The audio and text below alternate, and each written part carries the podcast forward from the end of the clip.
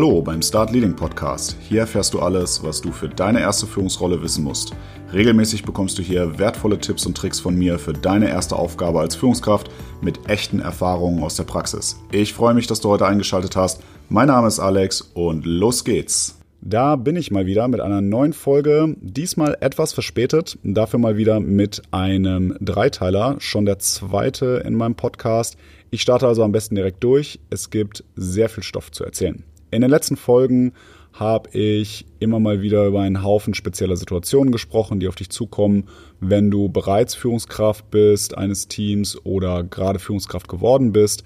Also wie du beispielsweise einen Recruiting-Prozess sauber steuerst, wie du dir Respekt verschaffst und so weiter. Teams sind grundsätzlich ja komplexe Gebilde aus verschiedenen auf die eine oder andere Weise sensible Individuen, die zusammenarbeiten sollen. Das klingt erstmal ziemlich philosophisch, oder?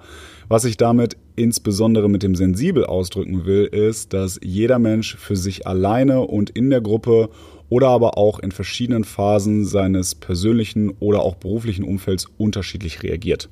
Hinzu kommt, dass es einen erheblichen Unterschied macht, ob du ein Team beispielsweise komplett neu aufbaust oder du in einer Phase massiver Umstrukturierung dazukommst, in denen Aufgaben wegbrechen, neue hinzukommen, du dich gegebenenfalls von alten Mitarbeitern trennen musst und die bestehenden zusätzliche Aufgaben übernehmen müssen und so weiter. Und ja, in den kommenden drei Folgen werde ich dir deswegen drei Phasen vorstellen, in denen sich dein neues Team befinden könnte und auf was du speziell hierbei achten solltest. Ich starte heute mit der Startup-Phase, gehe dann beim nächsten Mal über in die Phase, in der du bereits ein sehr erfolgreich laufendes Team übernimmst und beende die Serie mit dem Change Management, was sehr viele verschiedene Gesichter haben kann. Aber darauf gehe ich natürlich dann in der entsprechenden Folge genauer ein. Auf jeden Fall ist es erstmal wichtig, bereits im Vorfeld eine Ahnung davon zu haben, in was für eine konkrete Situation du dich bei Übernahme des Teams begibst und was diese Situation generell an Aufgaben mit sich bringen. Gewisse Indikationen dazu bekommst du übrigens schon, wenn du schlaue Fragen in deinem Bewerbungsgespräch stellst, also wo du dich als Führungskraft bewirbst, etwa warum die aktuelle Stelle vakant ist, was die aktuelle Führungskraft zukünftig macht und so. Mit der Frage, warum die Stelle vakant ist, bekommst du nämlich recht schnell Infos darüber, ob es das Team vorher schon gab zum Beispiel. Manchmal hast du auch Glück und dein Gegenüber lässt ein wenig die Hüllen fallen und erzählt dir durch die Blume, dass der vielleicht der aktuelle Stelleninhaber der Change-Situation nicht gewachsen ist oder so. Das ist natürlich nicht unbedingt professionell, kommt aber tatsächlich öfter vor, als man denkt, wenn man den Gesprächspartner in Plauderlaune sozusagen bekommt. Eine sinnvolle Frage für das Ende deines Bewerbungsgesprächs kann auch sein, was die aktuelle Erwartungshaltung im Hinblick auf Teamentwicklung und sowas ist. Wenn du bis hierhin noch nicht rausgehört hast, in welcher Phase sich das Unternehmen befindet, wird dir die Antwort auf diese Frage recht viele Einblicke hierfür geben. Aber kommen wir mal konkreter zur Startup-Phase. Neben einer guten Idee dreht sich die Zielsetzung von Startups primär um die Frage, wie man am schnellsten wachsen kann. Oftmals wird da eher der Fokus auf Kennzahlen gesetzt oder Budgets, Kooperationen, Marktentwicklungen und so weiter. Etwas anders sieht die Situation natürlich in bestehenden Unternehmen aus, die beispielsweise eine neue Abteilung gründen, weil hier bereits bestehende Strukturen für die neue Abteilung oftmals auch einfach adaptiert werden. Das wiederum ist je nach Zweck des neu gegründeten Bereichs oder der neu gegründeten Abteilung nicht zwingend ratsam. Eines haben aber beide Situationen gemeinsam. Oftmals wird hier eine wichtige Säule vergessen, nämlich die richtigen Mitarbeiter für den Wachstum zu haben. Es müssen also abstrakter gesprochen Ressourcen zusammengestellt werden, um eine Initiative zu starten oder einen Zweck zu erfüllen in einer Phase, wo der, ja sagen wir mal, Startup-Spirit in der Regel über klaren Strukturen und geregelten Prozessen steht. Wie man rekrutiert und solide onboardet, auch erfolgreich onboardet, habe ich dir bereits in anderen Folgen erzählt. Schalte da auf jeden Fall nochmal rein, wenn du weißt, dass du in einer Startup-Phase bist oder in einer Startup-Phase das Team übernimmst, denn das wird eines der Kernthemen für ein neu gegründetes Team sein. Die Hauptherausforderung ist hierbei auch, dass du ein Team ja komplett neu zusammenstellen werden musst.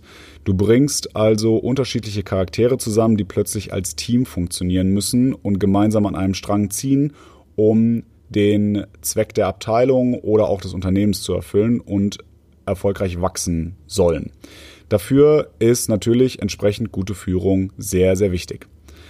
Ein weiteres charakteristisches Merkmal für Startup-Teams ist, dass sie zwar einerseits deutlich motivierter sind, weil etwas Neues erschaffen werden soll, der Kreativprozess ist da meistens auch sehr, sehr groß dabei, äh, meist auch natürlich großzügigere Budgets zur Verfügung stehen, aber andererseits auch Rollen eventuell noch nicht so ganz klar verteilt sind. Oftmals kommen hier auch unerwartete Dinge auf, für die man jetzt nicht speziell jemanden eingestellt hat und wo bewertet werden muss, ob die Aufgabe gemacht werden muss und wenn ja, von wem. Das bedeutet im Umkehrschluss also auch, dass neben dem Teambuilding auch jeder Mitarbeiter für sich seine Rolle im fachlichen wie im persönlichen Sinne finden muss und man als Führungskraft hier darauf achten muss, dass sich diese Entwicklungen gut miteinander vereinbaren lassen.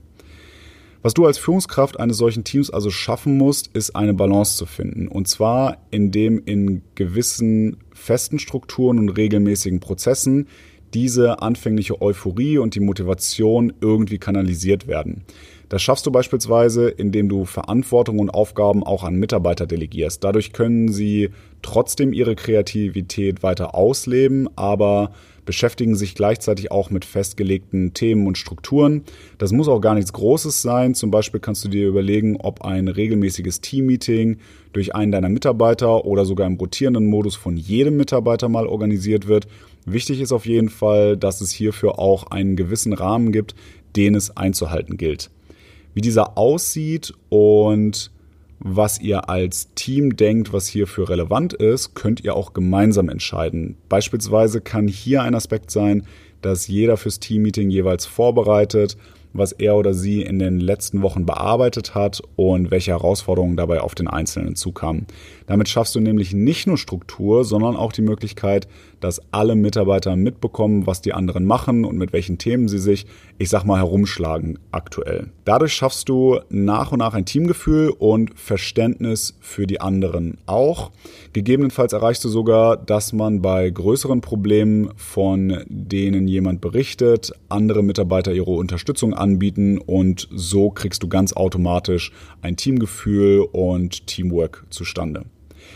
Ganz wichtig in dieser Phase ist auch, dass du dich als Führungskraft selber hinterfragst. Denn was für deine Mitarbeiter in Bezug auf die möglicherweise noch unklare Definition der Rolle gilt, gilt auch für dich in der Art, wie du dein Team im Gesamtkontext des Unternehmens, der Kultur und in Bezug auf die einzelnen Charaktere führst. Einfacher gesagt, auch du hast eine Rolle, die sich gerade in Startup-Phasen schneller und ruckartiger entwickelt, als es in bestehenden Strukturen passiert.